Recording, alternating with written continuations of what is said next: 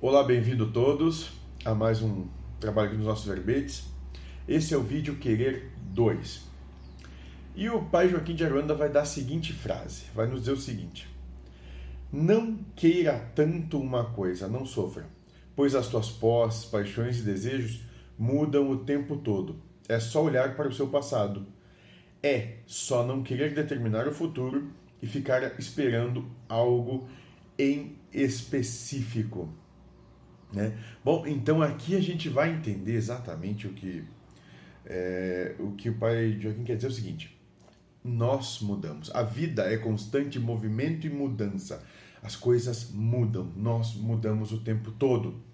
Então, quando a gente diz que almeja tantas coisas assim, né, é, o tempo passa e mostra que a gente não queria, não quer mais aquilo. E o que está querendo dizer isso? Se nós queremos uma caneta, quando nós temos a caneta, nós deixamos de querer ela. E isso vai bem de encontro ao que Platão falava de amor. Para Platão, amor, né, eros, é, desejo. Mas o pessoal, de modo geral, as pessoas, né, o trabalho, quem, quem trabalha as questões filosóficas também, vem muito questão do eros, desejo, quanto desejo é, de modo geral, carnal. A cultura nos colocou isso como desejo de carne, de pele, desejo sexual. Mas Platão, dentro do nosso entendimento, trabalhava o desejo de maneira ampla. Então, se eu desejo uma caneta, eu tenho eros por essa caneta, eu amo essa caneta. Até que eu tenha essa caneta. Quando eu tiver essa caneta, eu não a amo mais, porque eu já possuo. Então, isso não é mais interessante. E é exatamente isso que o pai Joaquim está colocando. Nós temos que entender que tudo aquilo que a gente diz que quer, quer, quer, quer, quando a partir do momento que nós temos, cessou o querer. Acabou esse amor.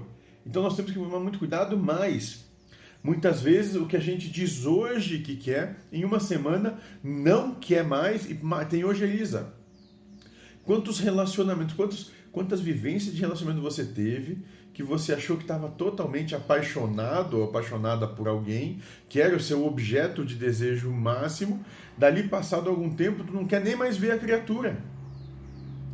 E é isso que nós temos que entender, trazer essa inteligência, essa, essa inteligência, essa maturidade emocional para o nosso dia a dia, compreendendo que muito cuidado com o que a gente diz que quer, o que a gente pensa que quer, o que a gente sonha que almeja, porque no suceder da vida isso muda.